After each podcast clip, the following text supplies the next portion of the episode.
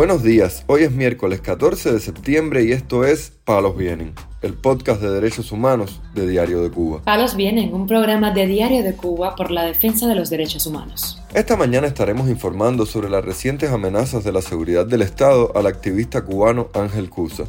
También comentaremos sobre la situación del prisionero político Luis Robles, cuyos familiares esperan la respuesta a un recurso de revisión penal de su caso que interpusieron en el Ministerio de Justicia.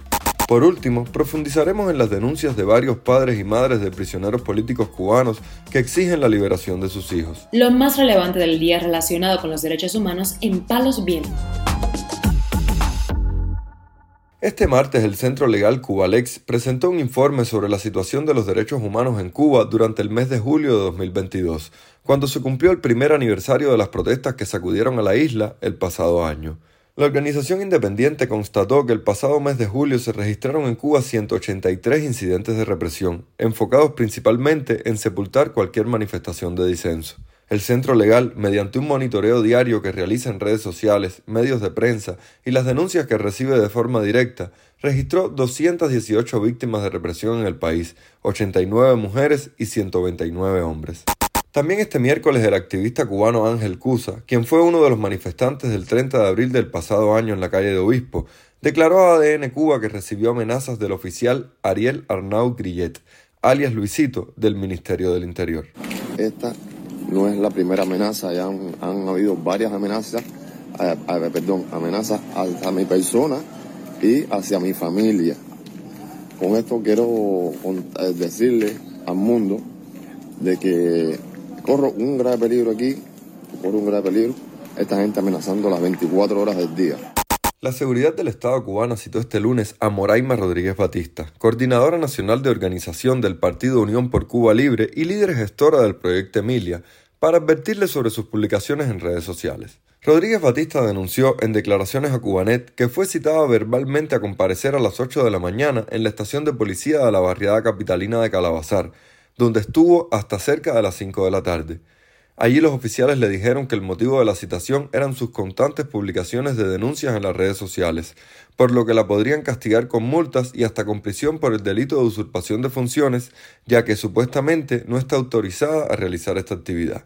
Por otra parte, los familiares del preso político Luis Robles Elizástegui se mantienen a la espera de la respuesta a un recurso de revisión penal del caso que interpusieron en el Ministerio de Justicia de Cuba, según informó su hermano Landy Elizástegui a Radio Televisión Martí una revisión del caso lo que se pidió. Basado en las leyes de ese nuevo código penal, el abogado solicitó la revisión del caso utilizando algunos argumentos. él me explicó, mientras yo lo leí, él me explicaba, mira, esto por esto, así, así, para que lo recibió. Me explicó que ellos demoran de 60 a 90 días una vez hayan recibido el expediente. O sea, que yo lo, yo lo entregué el día primero de septiembre, pero cuándo yo reciben el expediente. Entonces, después de que reciban el expediente, puede demorarse de 60 a 90 días. Eso es lo que me dijo él. El joven, de 29 años, de edad, se encuentra en la prisión del Combinado del Este cumpliendo una condena de cinco años después de que fuera detenido por enarbolar un cartel con el que pedía la libertad en la isla y la escarcelación del rapero contestatario Denis Solís.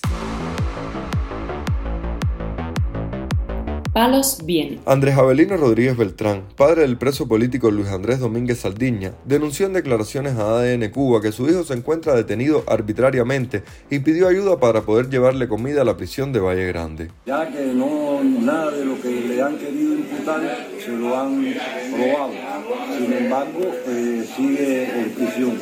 Ya él lleva siete meses de prisión eh, desde el 24 de febrero está preso primero en, en Villamarita, eh, contra la seguridad del Estado. Según Rodríguez Beltrán, esta es la quinta ocasión en la que su hijo es privado de libertad por cuestiones políticas. Bueno, se encuentra en una prisión, en unas condiciones pésimas, pues sobre todo porque eh, está injustamente. En las otras cuatro prisiones que ha tenido, él la ha asumido con dignidad pues para nosotros el ser preso político es una medalla en el pecho. También Guadalupe Suárez Peñalver, madre del preso político Omar Pedroso Suárez, activista del Frente de Acción Cívica Orlando Zapata Tamayo, recluido en la prisión de Quibicán, denunció al portal Cubanet las agresiones sufridas por este en el penal, donde le dieron golpes, le echaron spray en la boca y lo metieron a una celda de castigo por tres meses. La madre del prisionero político dijo que las autoridades se niegan a brindarle asistencia médica a su hijo, a pesar de que solo tiene un riñón, y que tampoco está recibiendo la dieta que requiere por su condición de salud. Ante esta situación, Peñalver Suárez presentó una queja en la Dirección Nacional de Establecimientos Penitenciarios, pero hasta ahora no ha recibido ninguna respuesta. También Wilber Aguilar Bravo, padre del manifestante del 11 de julio, Walnier Ruiz Aguilar Rivera, condenó el encarcelamiento de su hijo en una publicación realizada en sus redes sociales, donde agregó que hasta que éste no esté en libertad, no votará a favor de ningún código de las familias.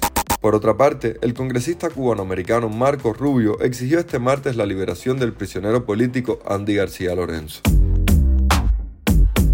Palos Vienen, un podcast de derechos humanos de Diario de Cuba con la producción y conducción de Mario Luis Reyes. Muchas gracias por acompañarnos este miércoles en Palos Vienen, el podcast de derechos humanos de Diario de Cuba. Pueden escucharnos en DDC Radio, Spotify, Google Podcast, Apple Podcast, Telegram y SoundCloud.